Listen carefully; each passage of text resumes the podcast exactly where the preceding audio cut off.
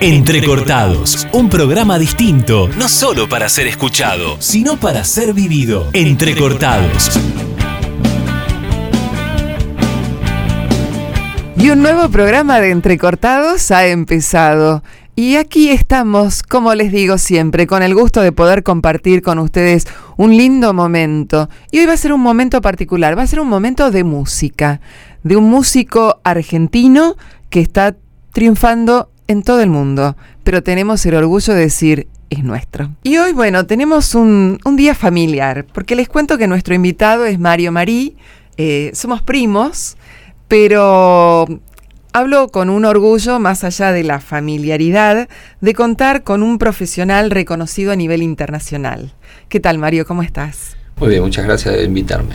Eh, bueno, Mario es músico, pero no es un músico común. Sos doctor y repetinos el, título que es bastante complicado. Bueno, tengo un doctorado en Estética, Ciencia y Tecnología de las Artes en la Universidad París 8. Bien, en Francia. Pero vos estudiaste música acá, en la Argentina, en Buenos Aires, en la Universidad de La Plata. Sí, empecé en la UCA, que en esa época era la única universidad de música en Buenos Aires, en la ciudad, y al año siguiente ya me pasé a La Plata, a la Universidad de Bellas Artes de La Plata, donde hice la licenciatura en composición musical y el profesorado en composición musical. Y de allí dijiste, bueno, hasta acá llegué, pero yo quiero algo más. Te fuiste a Europa, te fuiste a París. Claro, porque, mm, bueno, me interesaba la música contemporánea, o sea, soy compositor de música contemporánea y ya había empezado a hacer música electroacústica y justamente quería perfeccionarme en eso. Era la época también donde empezaba a tomar vuelo la, informática musical, ya con eh, computadoras eh, más accesibles, estamos hablando de principios de los 90. Eh, entonces sí, fui a París y bueno, ahí me quedé un buen rato estudiando y haciendo mi carrera. Y leí por ahí que en un momento estabas haciendo cuatro carreras juntas. Eh, bueno, eh, cuando llegué a París eh, no sabía cuánto tiempo me iba a quedar y la idea era aprovecharlo al máximo posible. Así que me inscribí en varios conservatorios y cursos y sí, eran cuatro cosas simultáneas que hacía. Este, y durante ese año intenso, eh, me presenté, presenté mi candidatura para hacer un curso muy, muy importante, muy selectivo en el IRCAM, que es el Instituto de Investigación y Coordinación de Música y Acústica, que pertenece al Centro Pompidou. Habían unos cursos anuales eh, para 10 personas y bueno, se presentaban como 400 personas de todo el mundo y fui seleccionado. Así que mm, ahí este, tomó forma mi idea de, bueno, tratar de quedarme más tiempo. Claro. Y esa formación fue muy, muy interesante porque estaba un poco en el ombligo del mundo en ese momento en cuanto a la, al desarrollo de programas de software de, para música. Sí.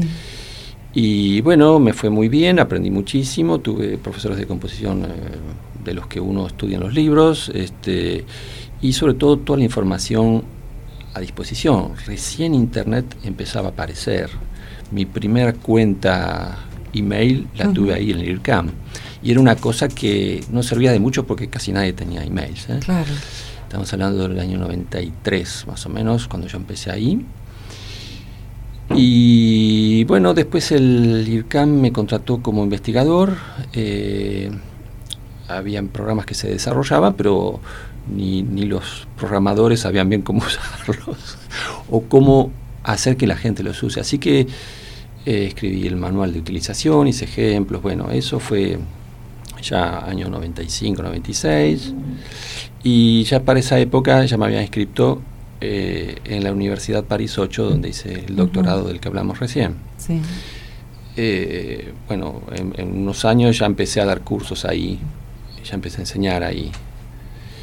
Y mm, en todo esto, bueno, eh, yo iba componiendo, iba haciendo, haciendo mi carrera y por suerte algunos premios empezaron a llegar, lo cual me dieron incentivo para, para seguir adelante, porque bueno, está toda la parte de cómo hacer para quedarse viviendo en París, ¿no? Que es costoso y bueno, eh, problemas de papeles, este, bueno, todas esas cosas que sería un poco arduo contar, pero los que han hecho el, intento de, de inmigrar para, para estudiar saben que eso ocupa gran parte del tiempo, y del esfuerzo, ¿no? Es muchas veces el determinante, de la gente que se queda o no se queda, poder tener los papeles para poder seguir estando. Hasta que algún día uno consigue un trabajo que este, calma las cosas y, favorece la, parte administrativa también.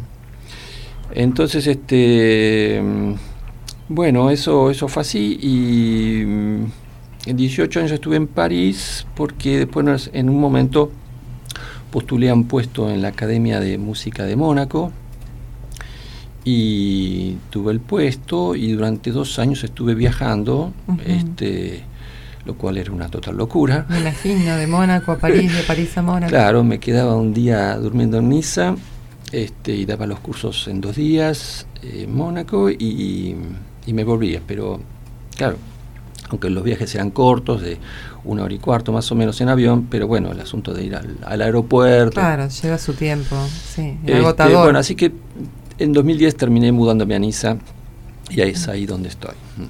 Y en este momento estás en, seguís en, digamos, en Mónaco, con tu trabajo en Mónaco, que es, contanos. Profesor de composición electroacústica. Bien. Y allí se forman eh, chicos de, de qué edades? Bueno, eso es particular porque en general la composición electroacústica eh, se enseña tarde, o sea, está la idea para mí errónea de que primero hay que formarse como instrumentista, después uno estudia composición y después uno estudia composición electroacústica.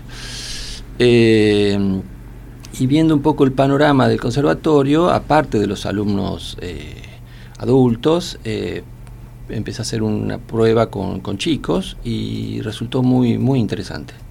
Así que al año siguiente, más o menos, al año siguiente que empecé a trabajar ahí, ya teníamos cursos eh, regulares con chicos eh, de primaria. O ah, sea, era más o menos de, de 9, 10, a partir de 9, 10 años. Y, hoy en día es más o menos a partir de 8. Hay alguna excepción, a veces hay alguno de 7, pero a partir de 8 este, todo, todo mucho mejor. Eh, eh, es una enseñanza muy, especial, es muy lúdica, pero no quiere decir que no se progresa. O sea, cada chico al final de año termina con una obrita eh, hecha, ¿no? O sea, aprenden a manejar algunos programas de, de música.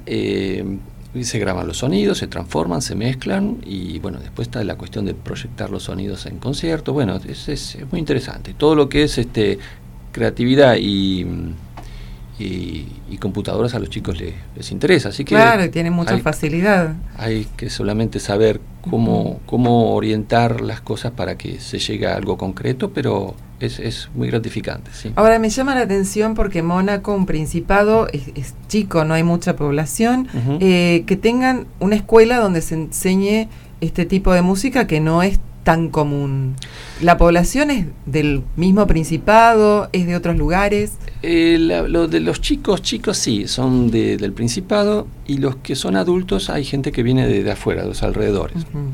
Mónaco es un Principado, como vos dijiste, pequeño, dos kilómetros cuadrados. Sí.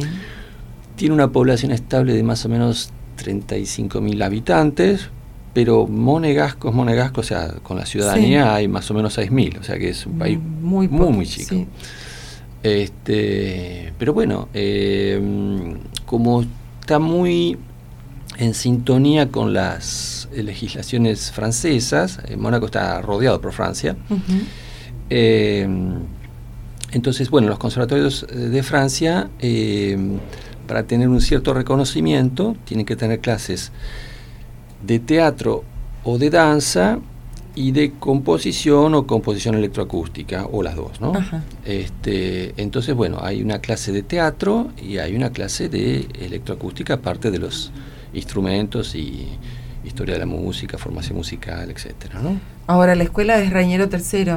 Sí. ¿Y está apoyado, digamos, por este por la familia real o...? Ese es de la municipalidad, eh, depende de la municipalidad de Mónaco, y la municipalidad de Mónaco recibe eh, el dinero de la gobernación directamente, del gobierno de Mónaco. Bien, ¿Mm? bien.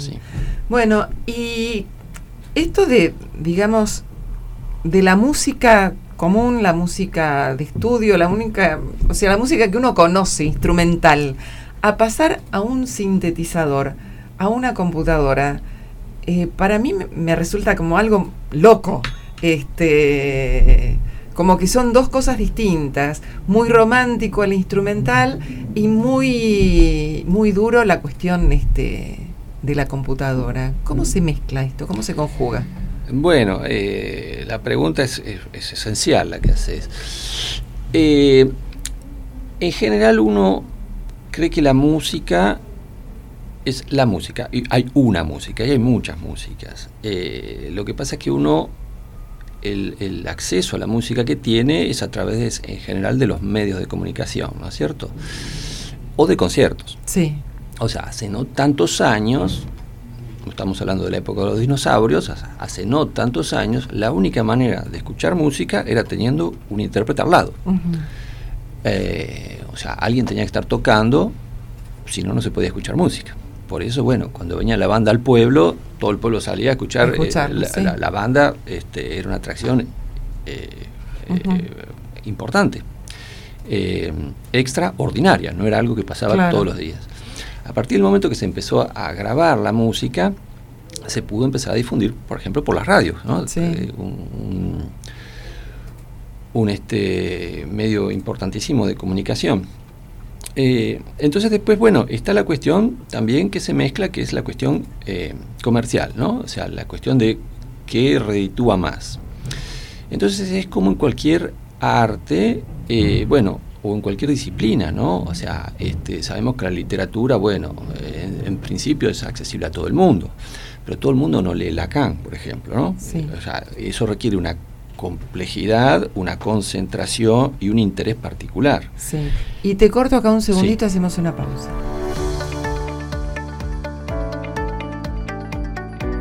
Seguimos acá con Mario Marí y nos está, estábamos hablando de esto, de cómo se unía la, música instrumental al, sintetizador. Y bueno, continúa. Bueno, entonces estaba explicando que eh, en cualquier disciplina, en cualquier eh, disciplina artística también, eh, hay diferentes propuestas para diferentes públicos.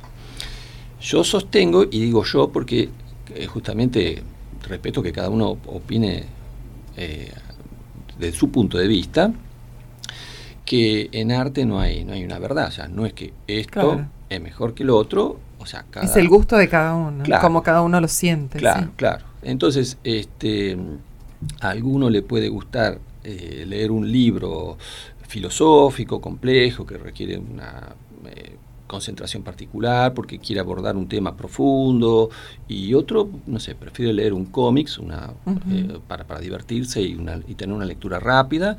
Y también está la situación, ¿no es cierto? Si, si yo tengo tiempo y tranquilidad para leer en mi casa, es una cosa, pero si estoy en el subte o en el tren apretado, bueno, eh, no se presta mucho a, a, leer un, texto muy profundo. Bueno, y con la música pasa lo mismo. Si yo quiero bailar, no voy a escuchar música contemporánea, voy a escuchar un tipo de música bailable, justamente.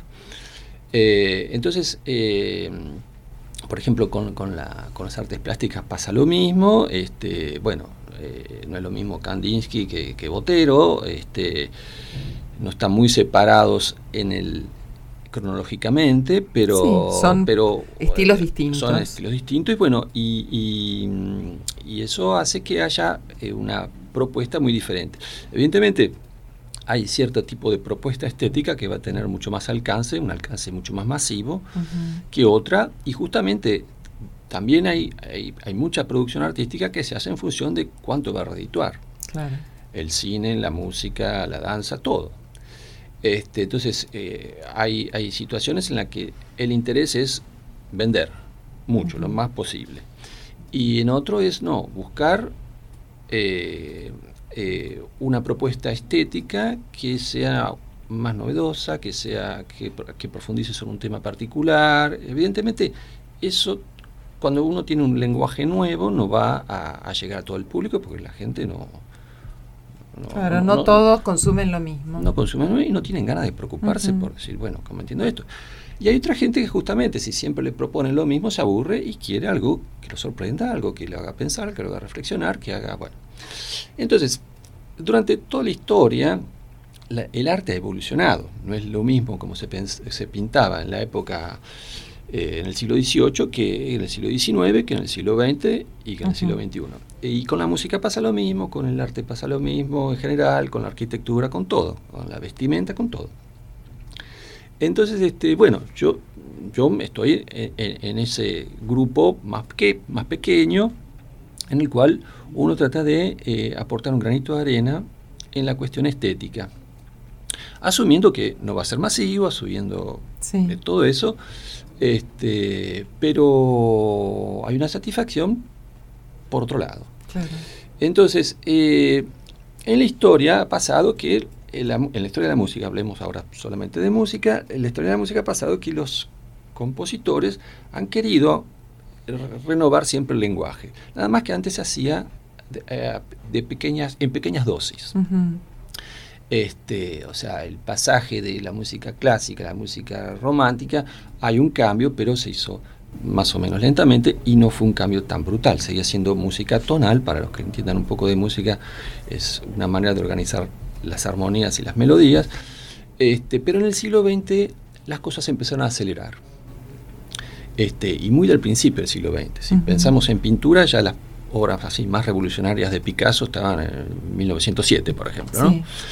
Este, y mm, el otro día, eh, preparando una charla, este, veía una foto de una obra de Mahler. Mahler, un compositor romántico, ¿eh? y hizo una obra que se la conoce como la obra de los mil. Hay 1024 músicos en escena, o sea, es una locura. Mm. ¿Y por qué? Porque, bueno, necesitaba que suene más fuerte, más imponente. Este, porque, bueno, para, para la época eh, la sociedad ya industrial bien avanzada, toda la cuestión de, lo sonoro, de, los ruidos de máquinas, el sonido grabado, bueno, todas esas cosas ya, o sea, el, sonido fuerte ya no, no impresionaba, sino al contrario, fascinaba, entre otras cosas. Y bueno, eh, compositores como Edgar Varese decía, eh, el siglo XX tiene como característica la velocidad este, y necesitamos instrumentos eh, nuevos para plasmar en la música las características del siglo, ¿no? Este, entonces, evidentemente, los compositores empezaron a interesarse por qué podía aportar la tecnología. Y de ahí empiezan a haber experiencias con sonidos grabados, eh, transformados, eh, mezclados, y de ahí nace la música electroacústica. Todo es un proceso. Pero en el momento de eh, utilizar la tecnología, a alguien se le ocurre hacer un aparato que suene y lo primero que, apareció, una de las primeras cosas que aparecieron es, bueno, alguien pasa caminando por la calle de noche y escucha que eh, la lamparita, o sea, el, farol hace un ruido y se las arregló para que esa nota que daba, este, cambiarla y, y inventó un aparatito que hacía diferentes notas y después este, empezaron a hacer cosas más sofisticadas hasta que empezaron a aparecer sistemas para sintetizar el sonido, o sea, crear de manera artificial diferentes timbres, este, transformaciones, efectos, etcétera, etcétera. Em, la, utilización de los grabadores a cinta permitía utilizar todo la técnica que se usaba con el montaje en cine, ¿no? De cortar, de cortar, pegar y sí poner al revés, eh, leerlo a otra velocidad, eso hacía que cambie la altura, bueno, los primeros procesos, los primeros efectos. ¿eh? este, y eso eh, lo empezó a hacer de una manera sistemática un francés, Pierre Schaeffer, en el año 1948 es como que se da punto de partida a lo que se llamó música concreta, porque él consideraba que, a diferencia de la composición instrumental, que un compositor eh, escribe la música con símbolos sobre un papel, que son los símbolos del solfeo, ¿no? Sí. Las negras, las blancas, las corcheas, todo eso, y se lo da a un músico para que el músico Lo interprete. lo interprete y lo convierta en música, recién ahí se convierte en música, Sí. él ya con- como trabajaba como con sonidos grabados, él trabajaba ya con sonidos concretos, o sea, concretamente ya sonaba. Claro, no había que escribirlo. Claro, no había que escribirlos. Entonces, de ahí salió el nombre de música concreta. ¿m? 1948 en París, Pierre Schaeffer. Poco después, en el año 51, un grupo de compositores y investigadores, eh, investigadores en Colonia, en Alemania, utilizaron el mismo concepto, pero a partir de sonidos creados electrónicamente. O sea, no grabados, sino creados con osciladores electrónicos.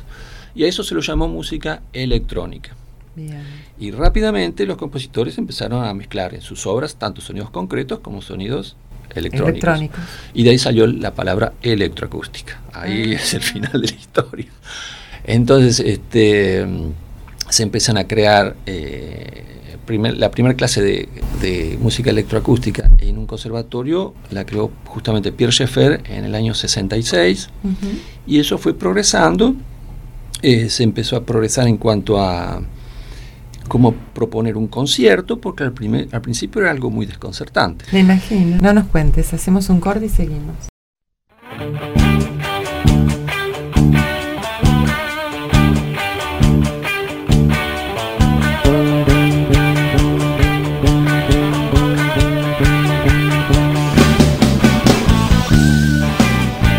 Entrecortados, un programa distinto, no solo para ser escuchado, sino para ser vivido. Entrecortados.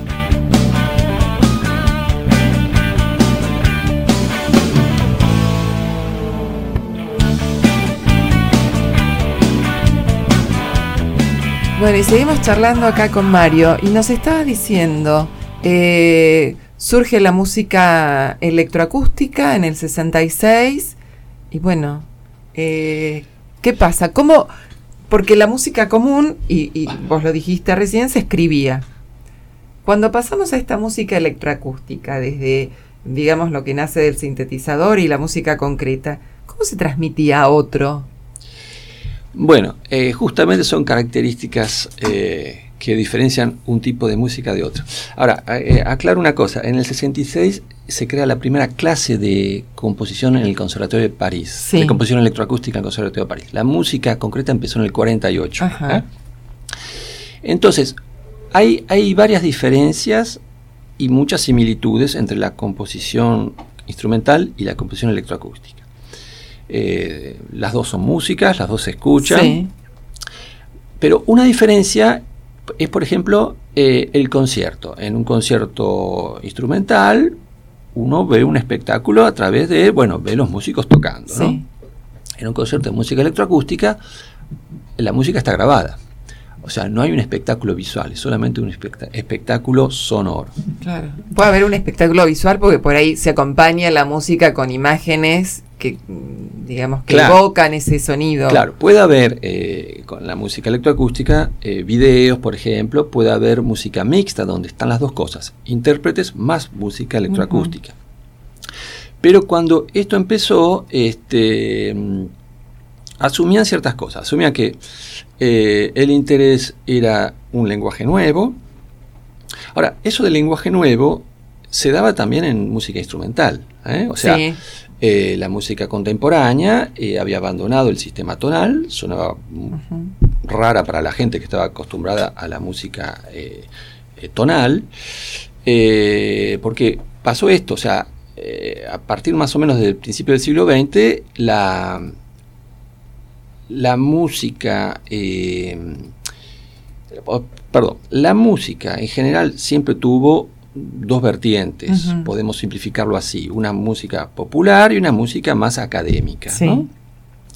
Este, no, era la, mi- la- no era la misma música la que se tocaba en la iglesia, en la corte, en, en el- en la- Claro, en la, para el ópera, en la, épora- en la Ujú. ópera del emperador, que la que se tocaba en la calle, eh, en las ferias, etcétera, etcétera, en los bailes. ¿m?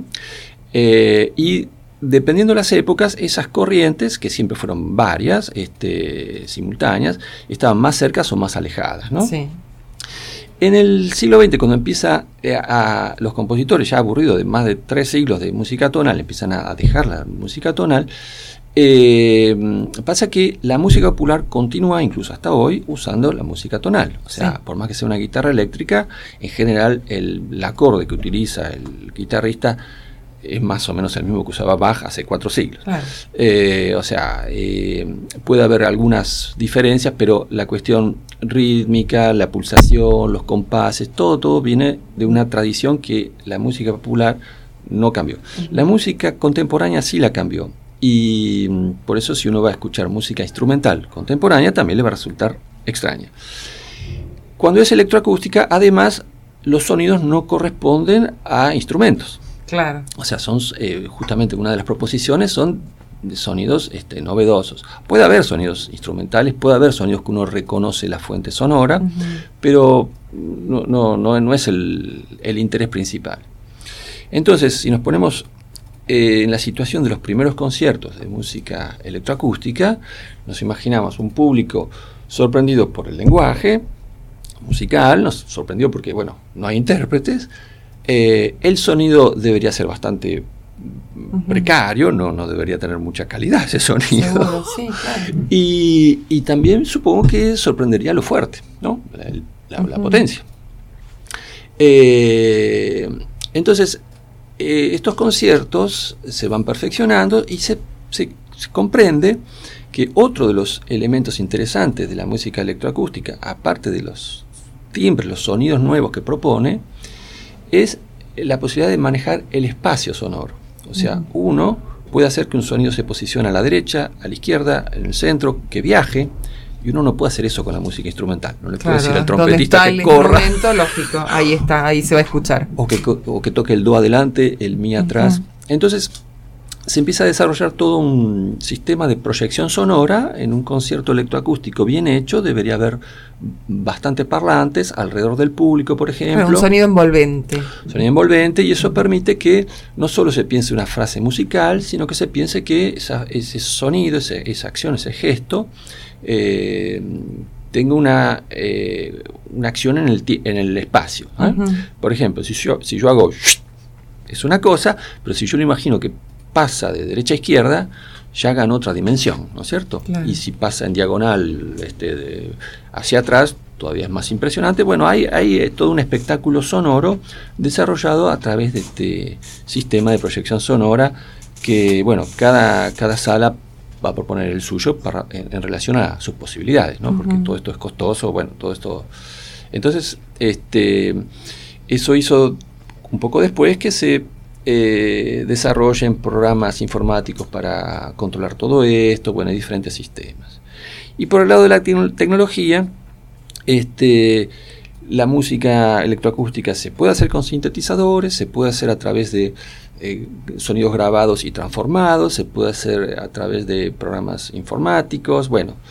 Eh, hoy en día no es tan difícil imaginar eh, porque todo el mundo tiene acceso a computadoras y más o menos de una manera u otra ha editado o hecho algo. Bueno, y bueno, es así en donde estamos eh, con la historia del arte y la, eh, la, música en general. Hacemos una pequeña pausa y después, bueno, quiero que nos cuentes del concierto que vas a dar y nos hables un poquito de la obra que después la escuchamos. Mario, hemos hablado de tus comienzos, de los comienzos de la música electroacústica, de cómo fue cambiando, este, recién hablábamos fuera del micrófono hasta el mundo del cine. Bueno, y de repente vos estás acá en Buenos Aires, como venís cada tanto, eh, y ofreces un concierto en el Cervantes en unos días más. Contanos de qué se trata, cuál es este concierto. Bueno, es parte de un ciclo de música contemporánea que se organiza en el Cervantes, que lo organiza Martín Queraltó. Y hay varias obras de diferentes compositores y va a haber una obra mía que es un trío para clarinete, fagot y piano que lo va a interpretar el Armonía Opus Trío. Esta obra eh, la compuse cuando el trío se formaba, hace ya varios años, bastantes años, y tengo la suerte de grupo de cámara, eh, son viejos amigos míos y son excelentísimos intérpretes. Eh, la obra se llama eh, La visión inaccesible y es una música instrumental, pero que, que tiene en su concepción influencia de lo que es la composición asistida por computadoras.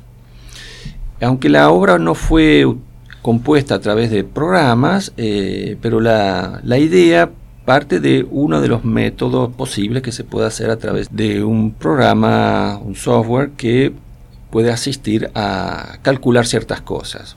Eh, o sea, en la composición instrumental, eh, la computadora eh, o los programas pueden llegar a ayudar al, compositor a hacer ciertos cálculos de combinatorias, de notas o de ritmos, etcétera, etcétera. Bueno, digamos, con, con la idea de algún tipo de procesos de este tipo, eh, yo compuse un, motivo breve que se va transformando poco a poco eh, en la primera parte de la obra, creando toda una complejidad este, y después eso se va desarrollando de diferentes maneras.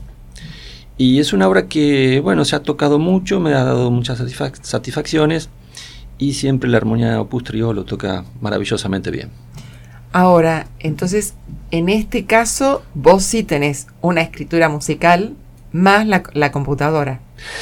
Aquí hay solamente eh, una partitura. La computadora no, intervino para nada. Simplemente intervino eh, lo que habría podido ser la utilización de un programa de, de, composición asistida, pero mm, fue hecho manualmente, no, no, no, lo, no lo hice. Pero digamos, hubo una cierta inspiración en algún tipo de procesos que podía haberse hecho a través de, un programa, sí. ¿Y esto cuándo es? ¿En el Cervantes? Es el 24 de agosto. Sí. Es a las 21 horas, es entrada libre, pero hay que retirar la entrada. Con eh, anticipación. El, mismo día eh, pueden entrar al sitio del Cervantes para verse el ciclo de música contemporánea del Cervantes que comienza el 24 de agosto 2022. Bien, y hablamos algo que, hablamos también fuera de micrófono, esto de que cada pieza es única, o sea, vos en este caso no, eh, vos tenés una partitura que la interpreta el, trío, pero en general eh, son obras que vos haces y otra persona no puede hacerla porque no puede, no tiene de dónde leerla. Bueno, estamos hablando de música electroacústica, ¿no es cierto? Claro, la música electroacústica pura, o sea que no hay intervención de intérpretes, o sea que no es música mixta, es electroacústica sola, eh, la obra ya está grabada, o sea que no, no se necesita reconstruirla. ¿eh? O sea, cuando uno compone una música instrumental, el compositor compone una partitura, escribe una partitura general y después le da su parte a cada músico. Sí. Se puede analizar la, la, la música a través de la partitura, todo eso. Bueno, en la electroacústica no hay nada de esto es porque ya está escrito, ya está compuesto, ya está sonando, ya está sonando. No hace falta eh, que alguien venga y diga, bueno, yo voy a eh, tratar de volver a hacer. o sea, nadie le va a prohibir a alguien de intentarlo, pero dudo que lo pueda lograr a no ser que la obra sea muy simple. Claro. Porque habría que tener los mismos sonidos, los mismos niveles de volumen, el mismo tipo de paneo espacial el mismo tipo de, o sea, toda la cuestión de la mezcla, la posición de los sonidos, va a ser una cosa terriblemente engorrosa, eh, sobre todo innecesaria, o sea, ya está grabada y esa es la obra. O sea, cuando uno da la obra, da una grabación y esa es la grabación que se va a pasar. ¿Y los estudios de grabación son los estudios comunes de, digamos, de grabación de música o tienen alguna particularidad? Eh, eh, bueno, cuando empezó la música electroacústica empezó en radios, porque ahí se tenía la tecnología para grabar, transformar, este, los estudios aislados para que no haya ruido y poder trabajar bien. Eh, los estudios de música electroacústica, bueno, conservan la cuestión de aislamiento acústico para que no, no se filtre ruido exterior y poder trabajar en buenas condiciones, pero se ha ido simplificando porque hoy en día en una computadora incluso en una computadora portable, se, pueden, se pueden tener todos los programas necesarios para componer. Antes se necesitaban aparatos externos, o sea, sintetizadores, grabadores. Claro, de ahí la necesidad de que el sonido estuviera como aislado del, resto. Claro, y aparte un espacio más grande, este... Em, Pero ahora toda la, toda la composición y la interpretación pasa por la, por la máquina, por la computadora. Bueno, la interpretación es otra cosa, porque en concierto, si hay un buen dispositivo de proyección sonora, se necesitarían, bueno, todos los parlantes eh, dispuestos en la sala, más eh, una mm, consola de mezcla que sirve como para interpretar en ese momento eh, de dónde va a salir la música, porque ese es el interés. O sea, hay obras que están hechas en formato estéreo, es decir, dos, dos canales solamente, derecha e izquierda, y hay obras que tienen formatos multicanal, cuatro pistas, ocho pistas, y bueno, últimamente hay todavía más, este, 16, 24, etc. Entonces, bueno, si uno tiene un, formato multicanal, ya todo lo que es movimiento del sonido está eh, determinado, determinado y comprendido. Pero puede pasar que la obra es estéreo solamente y tenemos todo un sistema de 20, 30 parlantes. Bueno, ¿qué hacemos con todo eso? Eh, nos permite decidir eh, si el sonido sale de adelante, de atrás, en diagonal, este, si hay este, intervenciones. Eh, entonces hay como una especie de interpretación a través de los faders, que son los potenciómetros que glizan, que, que se desplazan Sí, los botoncitos que tiene la consola, digamos. Claro, porque están los botoncitos redondos que son potenciómetros y están los, los que se deslizan eh, para arriba o para abajo, ¿no? Que son los faders. Bueno, entonces, eh, el que está interpretando la obra, digamos así, está decidiendo por dónde está saliendo la música. Sí. Entonces, si uno escucha una obra estéreo con un sistema estéreo, bueno, tiene una escucha frontal en general. O si uno se pone auriculares. Ahora, si, si, si uno tiene parlantes todo alrededor, o incluso si es una sala tipo teatro que hay un escenario con profundidad, bueno, uno puede jugar con la profundidad, ¿no? O sea, bueno, hay sonidos que están más profundos, o momentos que están más profundos, hay momentos que el sonido viene de todas partes, hay momentos que viene de atrás, el momento que, está un poco en diagonal, bueno, este se puede jugar con todo eso. Y ahí hay una interpretación eh, equivalente con todas las diferencias, pero equivalente a lo que sería un instrumentista, ¿no? En el sentido de que esa interpretación va a ser única, porque se hace en el momento, ¿no? Entonces, vos podés tener tu obra, haber compuesto una obra, y otra persona interpretarla. Claro, lo que va a interpretar es el espacio. El espacio. los sonidos no van a cambiar, los volúmenes no van a cambiar. Pero, pero, es cómo se va a escuchar eso que vos hiciste. Claro, incluso el mismo compositor Puede toca, ser. toca varias veces sus obras en varios diferentes conciertos y bueno, cada sistema ya es diferente, va a ser que suene algo diferente y el mismo nunca va a ser los mismos gestos eh, con los con los faders, ¿no?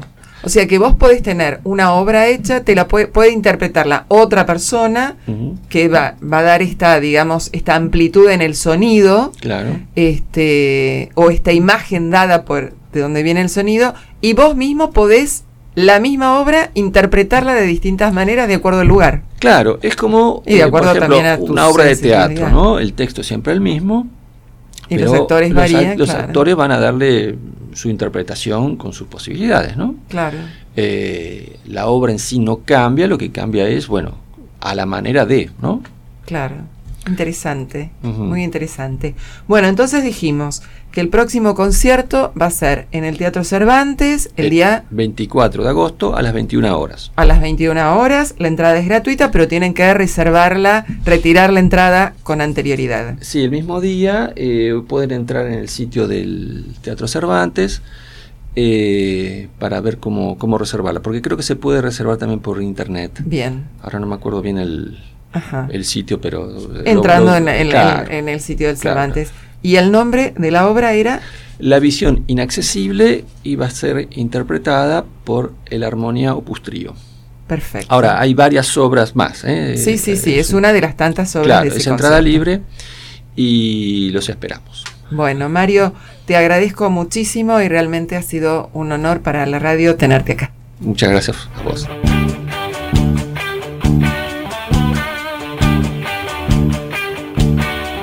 Bueno, y como les dije en el comienzo, este fue un programa particular, lindo, interesante, aprendimos algo, por lo menos yo aprendí algo que no conocía mucho, que es esto de la música electroacústica, de la música concreta, para qué sirve, dónde se la utiliza y toda la trayectoria que ha tenido. Eh, bueno, un programa realmente interesante y creo que motivador también para todos aquellos amantes de la música o los chicos que están empezando y bueno, que no todo es igual, que hay que dejar volar la imaginación. Y llegamos al fin. Los esperamos como siempre en nuestro espacio de entrecortados por Radio Soldados. Hicimos este programa Juan Riveros en sonido y yo, Liliana Marí y todo el equipo de la Secretaría de Extensión de la Facultad del Ejército. Recuerden que nos pueden encontrar también en todas las redes sociales, en la página de la Facultad del Ejército, en Spotify, en YouTube y por supuesto en FM Soladas. Hasta el próximo encuentro. Chao.